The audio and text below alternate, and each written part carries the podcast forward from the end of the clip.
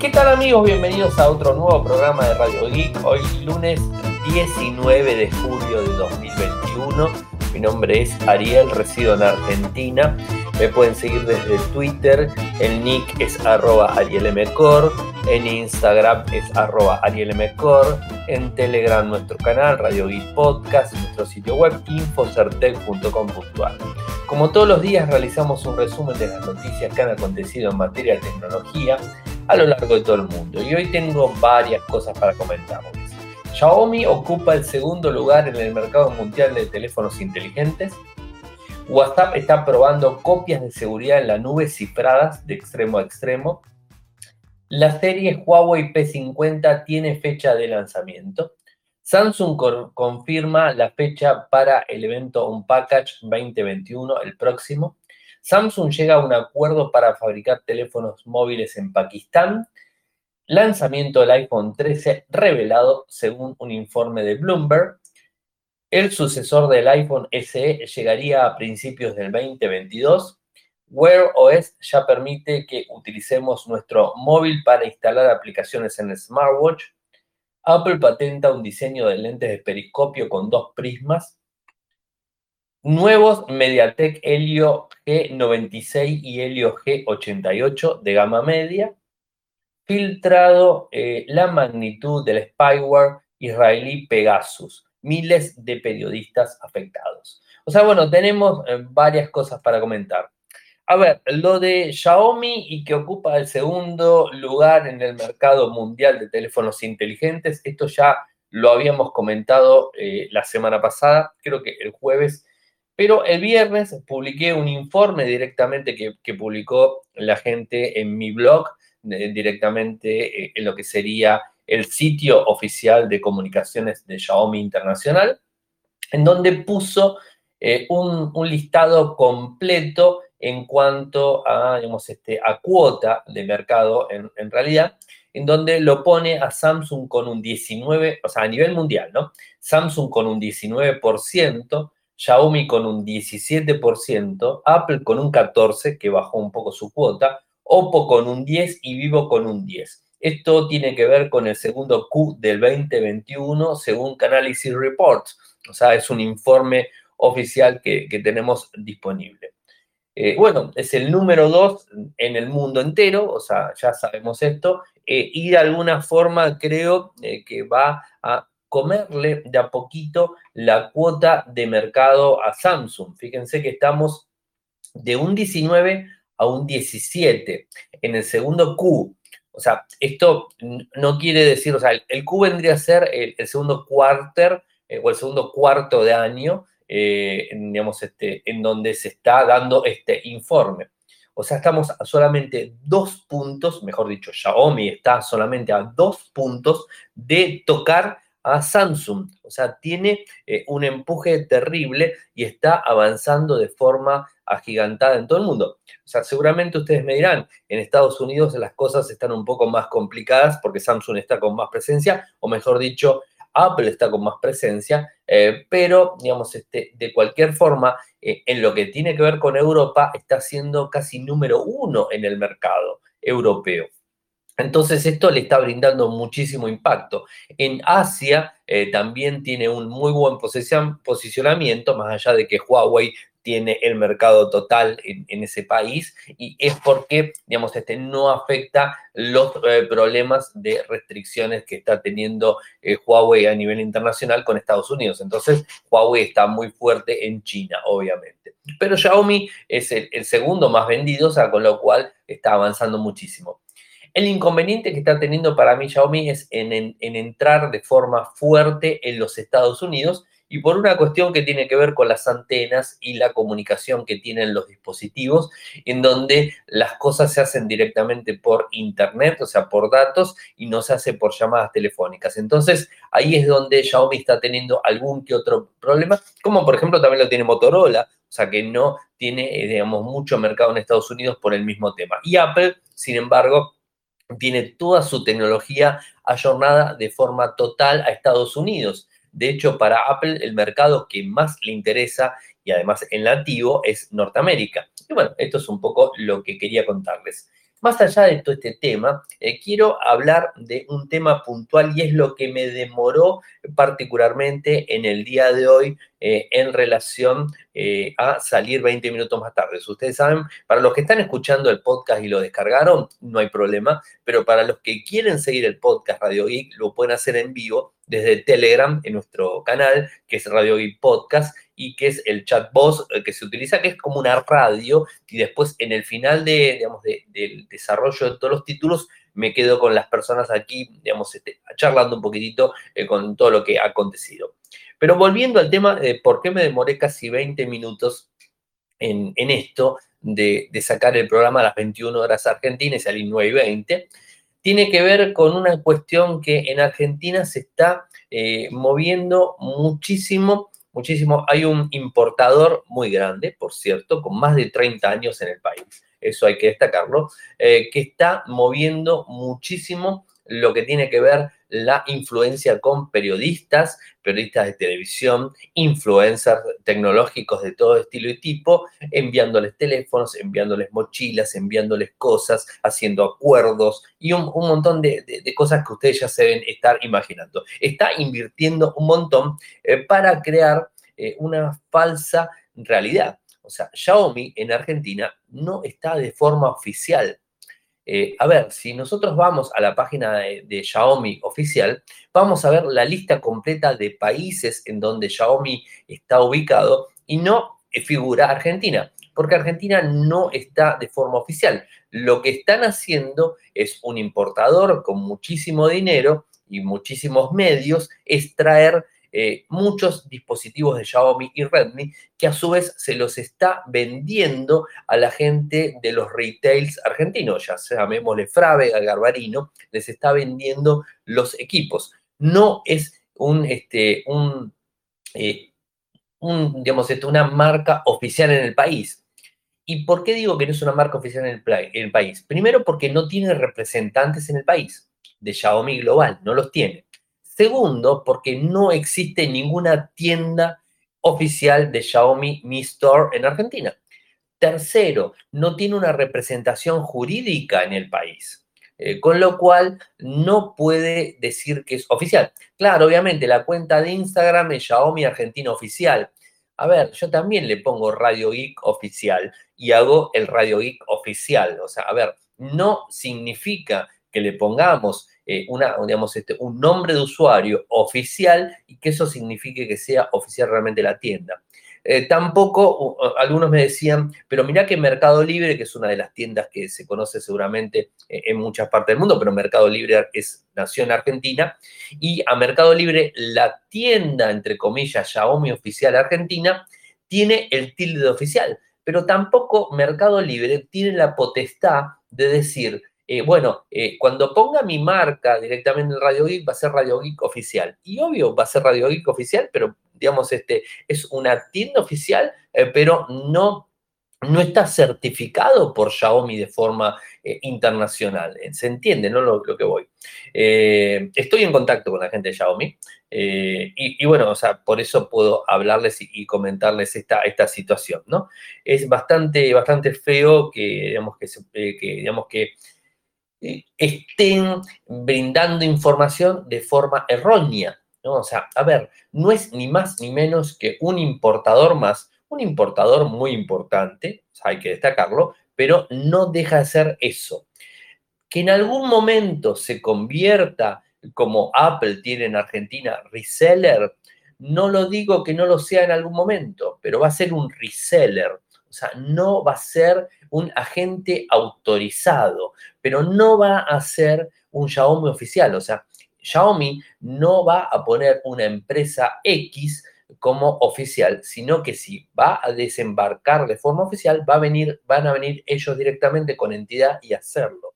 No poner a una empresa de terceros como oficial.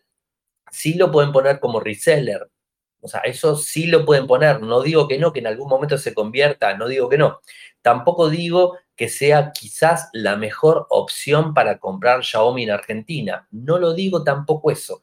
A lo que estoy diciendo es que están informando mal eh, y, digamos, este, erróneamente no sabiendo bien los motivos, aunque me los imagino, pero no sabiendo bien los motivos por qué están informando mal. Inclusive dijeron en su momento que iban a fabricar un modelo de Xiaomi Redmi en Argentina, en Tierra del Fuego. A ver, eso tampoco sería correcto porque lo tendría que fabricar eh, Xiaomi. Y si Xiaomi realmente fabrica únicamente en China, ¿cómo va a venir a fabricar Xiaomi a Argentina? Sabiendo con los costos que eso implica. Les cuento, en su momento Apple quiso ingresar al país en el gobierno anterior, no, en el anterior. Eh, quiso ingresar al país, tuvo, comunicaciones con, la presidenta de ese tiempo, que era Cristina Fernández de Kirchner, y este, salió despavorido, obviamente, por todos los impuestos que le cobraba al país para poder, digamos, eh, desembarcar de forma oficial con un Apple Store en Argentina. No fabricar, porque además le pedían que fabrique. O sea, Xiaomi no va a venir a fabricar Argentina porque no es rentable fabricar en Argentina. O sea, eh, en China es mucho más rentable. Y con esto no estoy en contra y no es que me tilden de poco nacionalista y todo. O la realidad es la realidad. Fabricar en Argentina es costoso y es por eso que los dispositivos en nuestro país son caros y son la mayoría los mismos. Yo los invito a que vayan a un retail común y corriente y se fijen los dispositivos, las portátiles, las tabletas, y van a ver que tienen las tabletas diferentes marcas, pero son iguales. O sea, es el mismo, eh, en la misma matricería, con otra marca, es lo mismo. Pasa lo mismo con las portátiles. Son las portátiles todas iguales, de gama media, de gama alta, hasta por ahí nomás. Ahora, cuando ya hablamos de gaming, ya son portátiles importadas directamente. O sea, no las fabrican en Argentina, entre comillas, sino que vienen de afuera. Entonces, ¿por qué queremos mentirle al público argentino? ¿Y por qué los periodistas y los influencers se, digamos, este, em, se ponen en esa postura. No me voy a poner en la postura si se fabrica o no se fabrica en Argentina, porque es bastante delicado el tema. Eh, digamos, yo particularmente pienso que no se fabrica, sino que se ensambla, y que es absurdo que se ensamble, eh, porque no le voy a contar la marca, es una marca china, pero no le voy a contar la marca. una marca china me dijo que sus dispositivos eh, para que lleguen al país y que sean fabricados en el país, tenían que pasar primero de China, pasar por Brasil, desensamblarlos para que lleguen a Tierra del, Tierra del Fuego desensamblados y que los puedan volver a ensamblar para después venderlo en el, en el, digamos, este, en el comercio local, o sea, en Argentina. ¿Se entiende, no? De China salen armados, a Brasil llegaban armados, Brasil los desarmaba, Argentina en Tierra del Fuego los volvía a armar. O sea, todo eso, esa manufactura que viene por detrás, es dinero que los, este, los usuarios, los consumidores argentinos estamos pagando de forma totalmente absurda. A ver, si Apple, que es el, digamos, este, la marca elitista en tecnología, fabrica en China, ¿por qué tenemos que pensar eh, que en Argentina podemos fabricar algo? O sea, no se entiende. Si Apple, que es recontranacionalista en un país recontranacionalista como es en Estados Unidos, manda a fabricar a China, ¿por qué Argentina tendría que fabricar? ¿Se entiende, no? O sea, me, parece que, por ese lado viene. Y, vuelvo a repetir, no existe eh, una, digamos, este, eh, una tienda oficial de Xiaomi en Argentina. No existe. Y vuelvo a repetir también, si en algún momento eh, la empresa que está detrás de, de, todo este negocio que está haciendo se pone como reseller oficial, lo vamos a reconocer como reseller oficial, como Apple tiene tres o cuatro en Argentina. De hecho, tiene tres o cuatro en Argentina y vos podés llevar tu, tu MacBook, tu iPhone, tu iPad, lo podés llevar o smartwatch, lo podés llevar al reseller, el reseller se encarga de reparártelo, se encarga de solucionarte el inconveniente, porque son resellers oficiales. Pero no existe Apple en Argentina de forma oficial, o sea, no existe, tiene reseller que es muy diferente a ser oficial.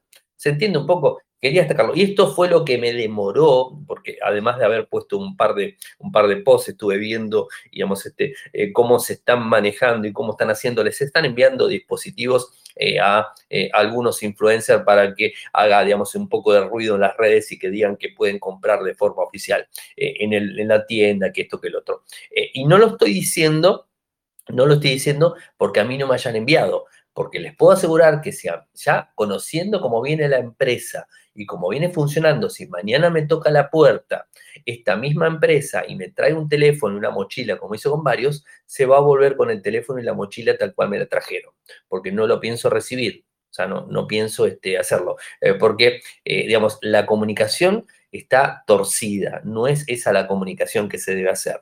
O sea, va de vuelta. Si son importadores, está perfecto. Si sos un gran importador que tenés buenísimos precios, está genial, está fantástico. No digo tampoco que no convenga comprar en este importador, eh, porque por lo que vi es uno de los más baratos, o sea, más baratos que los demás en Mercado Libre, porque obviamente tiene muchísimo dinero y puede comprar cantidad y venderlo más barato. Pero recuerden que lo está comprando China, eh, lo compra este importador y se lo revende a Garbarino y a Fravega, que son los retailers más grandes en Argentina, se los está revendiendo. Con lo cual nosotros estamos comprando un equipo que fue revendido dos veces. ¿Se entiende? O sea que quizás eh, inclusive comprándolo en un importador directo sale más barato. Así que bueno, quería contarles todo este tema porque la verdad que me, me tiene taladrando bastante la cabeza hace, hace, mucho tiempo. Y va de vuelta, no es que esté celoso porque tenga bronca, porque no me hayan mandado, porque la verdad que no se los pienso aceptar, eh, porque no voy a ser cómplice de una mentira. O sea, me parece que no, no, es justo hacer ese, ese, tipo de cosas, eh, porque no son como Motorola, no son como Samsung, no son como el G. O sea, ni inclusive como Nokia, porque Nokia en ningún momento dijo que estaban de forma oficial en Argentina. Tampoco lo dijo Nokia. En su momento estuvieron, pero ahora no están de forma oficial y no te dicen HMD, HMD está de forma oficial en Argentina. No te lo dicen. Venden dispositivos, los traen, los importan, los traen y los venden, eh, pero no son oficiales. Entonces, este, las cosas eh, como, como son realmente, creo que es lo más importante y la claridad antes que nada.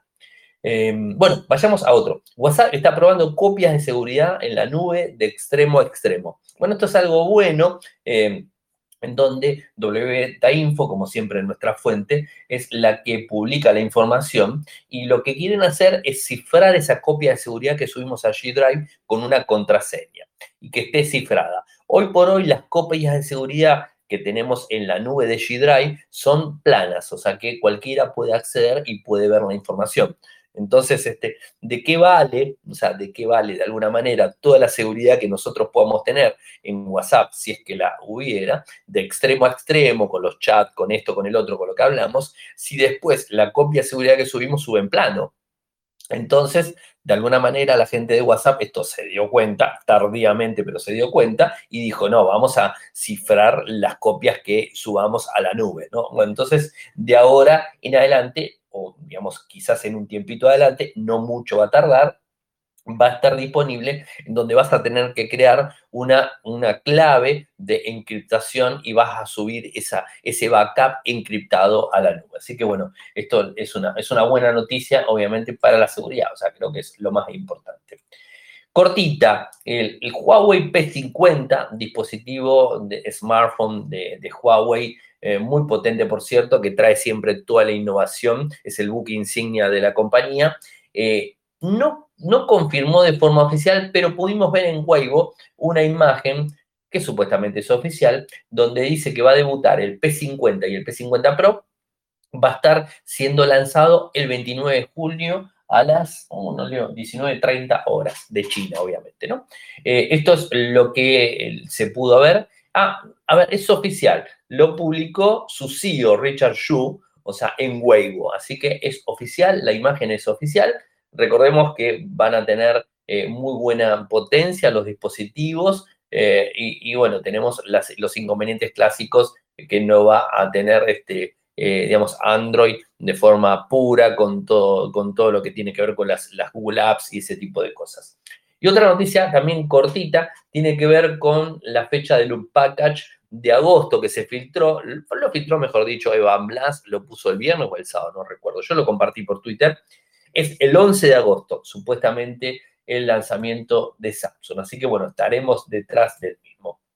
Y una noticia que, bueno, vamos a la fabricación, tiene que ver con Samsung, en donde en Pakistán parece ser que van a desembarcar con una fábrica para los dispositivos smartphone y van a fabricar únicamente en, en Pakistán.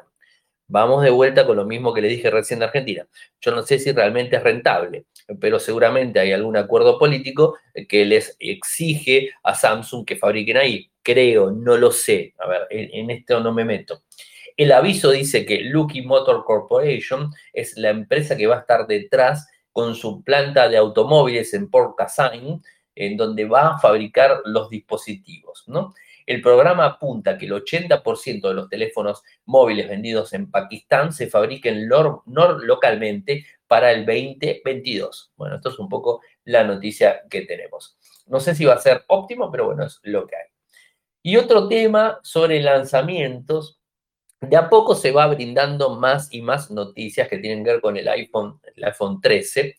Eh, que se acuerdan, el, iPhone 12 el año pasado estuvo demorado, en julio del año pasado nos enteramos de que iba a estar saliendo en octubre, se demoró octubre, tema pandemia de, por medio, es lógico, eh, pero parece ser que este año no va a ser así, va a estar eh, siendo el iPhone 13 lanzándose a tiempo, obviamente, y supuestamente la fecha sería el 24 de septiembre. Esa sería la fecha que estarían eligiendo para lanzar el equipo. Esta información la publicó la gente de Bloomberg.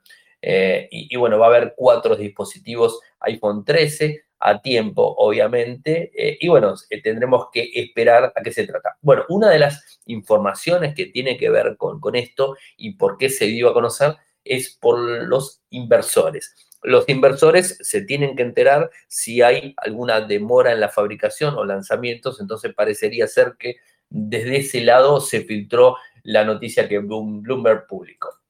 Y sigo con iPhone. Y sigo con iPhone la versión SE, que llegaría a principios del 2022. Esto, eh, el iPhone SE 3, se llamaría SE 3, porque es el tercer dispositivo, o por lo menos así lo llama el que lo filtró, este, está hablando eh, que eh, gracias a digamos, este, un sondeo de chips a través del socio Syntec, eh, se informa eh, que el Syntec eh, vendría a ser una subsidiaria de TSMC, que es socio de Apple hace mucho tiempo, como los proveedores de los microprocesadores para el iPhone SE y el SE 2020. Bueno, confirma esta posibilidad.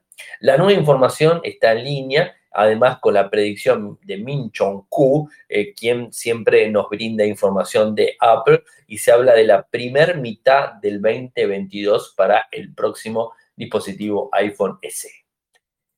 WhatsApp Wear OS va a permitir que instales eh, un software o una aplicación desde el móvil hacia el teléfono. Es decir, eh, en una de las nuevas funcionalidades de la versión Wear, eh, la versión última Wear 2.0, va a tener esta posibilidad que vas a abrir la, digamos, este, la Apple Store y cuando abras la Apple Store, no, disculpen, error mío, el, digamos, el Google Store o la Google Play Store, cuando lo abras, eh, vas a tener la posibilidad de instalar en el dispositivo y además instalar en el, en el teléfono, otra vez, en el teléfono, eh, de vuelta, en el smartwatch, en el uy, vengo trabado, ¿eh? en el reloj inteligente, en donde vas a tener la posibilidad de instalarlo en el reloj inteligente, eh, siempre y cuando sea compatible directamente desde el equipo, desde el smartphone, lo vas a tirar. Obviamente los dispositivos tienen que estar emparentados, porque si no estarían emparentados no habría comunicación entre los mismos y ahí podría eh, haber algún tipo de problemas. Em, esto va a estar en la actualización del Wear OS 2.0 o superior. Así que bueno, a estar atentos para los que están detrás de estas cuestiones. Y Apple está patentando el diseño de lentes periscopio con dos prismas. Eh, bueno, esto, digamos, este, lo publicó en una patente en el día de hoy y muestra un sistema de periscopio con dos prismas y una pila de lentes entre los dos. Esta pila proporcionará un enfoque automático y también puede configurarse para realizar estabilización de imagen óptica. Lo interesante de, este tipo de periscopio o de los típicos eh, periscopios eh, que tienen un solo lente eh, y también se usa para propósitos EOIS, que es la estabilización óptica, no los lentes que siguen. Sin embargo, la patente de Apple ofrece la posibilidad de usar uno o ambos prismas para hacer OIS. O sea, esto es lo que se dio a conocer. Es una patente, obviamente, que está, que está puesta en Delet, informó que, digamos, este, tiene que ver con esta patente en, cuestión. Eh, se está trabajando también con, este, con, lo que sería el G, trabajando con Delec justamente eh, para periscopios eh, con base líquida, o sea, se está trabajando muchísimo para tratar de, fusionar toda esta tecnología. Pero bueno, en principio tiene que ver con Apple y los dos, este, los dos lentes. Nuevos MediaTek microprocesadores de gama media el Helio G96 y el Helio, Helio G88, eh, dos gama media en 4G. Eh, tienen muchos aspectos en común, los dos están orientados al gaming, esto es algo que se orienta, eh, porque en principio tiene, por ejemplo, la capacidad de soporte en 120 Hz para la pantalla. Tanto es LCD como OLED, o sea, puedes utilizar cualquiera de las dos pantallas. Esto sería algo de lo, digamos, importante destacar. El, digamos, el, más potente, eh, que es el eh, G96, tiene 8 eh, núcleos, dos de ellos son Cortex A76 a 2,05 GHz y los otros 6 son Cortex A51. no especificó la, la velocidad. La GPU es ARM Mali G57 MC2, incluye optimizaciones para los juegos MediaTek Hyper Engine 2.0 Lite. Soportes a AMOLED o LCD Full HD Plus de 120 Hz de refresco. Soporta cámaras, este microprocesador de 108 megapíxeles. Eh, soporta conectividad 4G, Bluetooth 5.2 y Wi-Fi 5 no 5G. Esto es un poco lo que retrasa de alguna manera. En cambio, el G88 es un poquitito más bajo, obviamente, fabricado en 12 nanómetros. Eh, este chip tiene 8 núcleos también, dos de ellos son Cortex A76 a 2 GHz y los otros 6 son Cortex A55. Nuevamente, no se especifica la velocidad de los 6.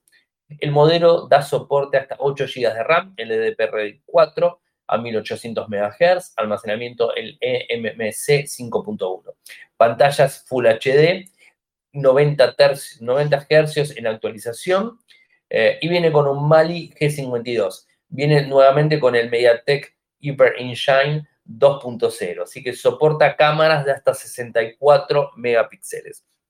O sea, son microprocesadores de gama media, eh, potentes, por cierto, eh, y digamos va a ser una contra bastante fuerte para lo que sería la gente de Qualcomm.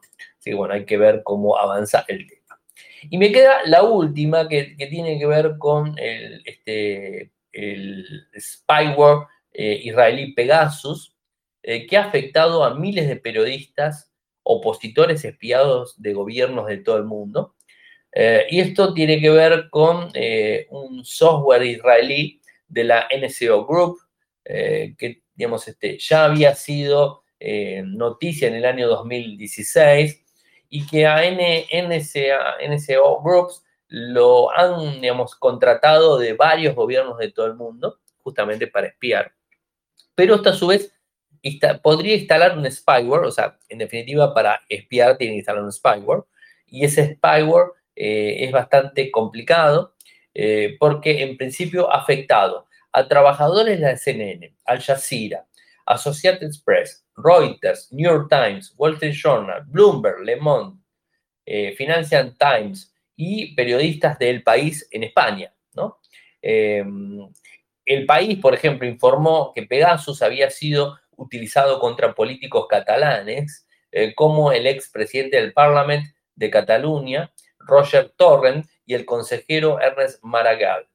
Eh, esta información deriva en una querella contra Félix San Roldan, exdirector del Centro Nacional de Inteligencia, la CNI. O sea, ¿qué tiene que ver con, España, obviamente? Eh, entre los países que contrataron Pegasus también se encuentra México, de forma notoria, eh, con hasta 15.000 números en el listado. O sea, se filtraron un montón de números telefónicos, mensajes y un montón de información de dispositivos, ¿no? El Security Lab de Amnistía Internacional ha publicado un informe con los detalles técnicos del spyware Pegasus. Ahí se explica que este software puede infectar móviles Android y iOS y que una vez, eh, una vez dentro obtiene el control del terminal. Es capaz de extraer los mensajes, llamadas, fotos, activar secretamente la cámara o el micrófono del teléfono o incluso leer todo tipo de contenido, ya sean correos, chat, aplicaciones cifradas como WhatsApp, Telegram o Signal. Sea, es un software bastante complicado. Nosotros en Infocertec publicamos eh, un informe que, los invito a que lo lean, les voy a pasar el enlace, en donde la, eh, empresa Kaspersky habla del tema, que es Pegasus, se los leo rápidamente. Pegasus es un software espía modular para iOS y Android. En el 2016 se descubrió una versión de Pegasus para iOS y más tarde se encontró también una versión en Android ligeramente diferente a la de iOS. Uno de los principales esquemas de infección es el siguiente. La víctima recibe un mensaje SMS con un enlace. Si la persona hace clic, su dispositivo se infecta del spyware. Es más, de acuerdo con información pública para infectar dispositivos con iOS, el spyware se aprovecha de la vulnerabilidad de día cero presentes en el sistema. Bueno, eh, ¿qué tan comunes son estas vulnerabilidades que permiten que las personas sean espiadas? Esto es lo que ah, habla la gente de Kaspersky. ¿Qué debemos hacer los usuarios para mantenernos protegidos. Les cuento esto y voy cerrando. La mejor manera de mantenerse protegido contra estas herramientas es proporcionar la mayor cantidad de información posible sobre estos casos a los proveedores de software y seguridad relacionados. Los, desarrollos, los desarrolladores de software corrigen las vulnerabilidades aprovechadas por los atacantes y los proveedores de seguridad tomarán medidas para detectar y proteger a los usuarios de ellas. Bueno, es un poco lo que está diciendo. La verdad es un tema complicado que va a traer seguramente mucho ruido y, hay muchos eh, países, en definitiva, eh, que los están utilizando para este, espiar directamente a la gente. Así que bueno, es un tema, un tema delicado. Ahí les paso toda la data para que tengan la información precisa que nos envió la gente de Kaspersky. Yo no sé si mañana voy a publicar algo más, eh, ahora no lo recuerdo, pero quizás algo más sobre, sobre Pegasus vamos a estar hablando. Así que bueno, eso fue todo por el programa, el primer programa de la semana. Eh, saben que pueden seguirme desde Twitter. El nick es arroba arielmcor. En Instagram es arroba arielmcor. Si quieren apoyarme, tienen dos maneras de hacerlo. Eh, desde Argentina con Cafecito, que es cafecito.app barra cafecito.app barra radioic de 50 pesos en adelante. Eh, y si quieren de forma internacional, lo pueden hacer desde Patreon en www.patreon.com barra radioic, www.patreon.com barra radioic, de un dólar en adelante. Eh, nos siguen desde Telegram, nuestro canal Radio Geek Podcast, nuestro sitio web infocertec.com.ar. Muchas gracias por escucharme y será hasta mañana. Chau, chau. Toyoko ofrece cursos de programación y servicios de desarrollo de software a medida. Para más información ingresar a toyoko.io. Podés editar tu libro digital en Infocertec. Encontrá más información enviando un correo electrónico a info.infocertec.com.ar. Para auspiciar en Radio Geek Podcast, pueden enviar un correo electrónico a la cuenta info.infocertec.com.ar.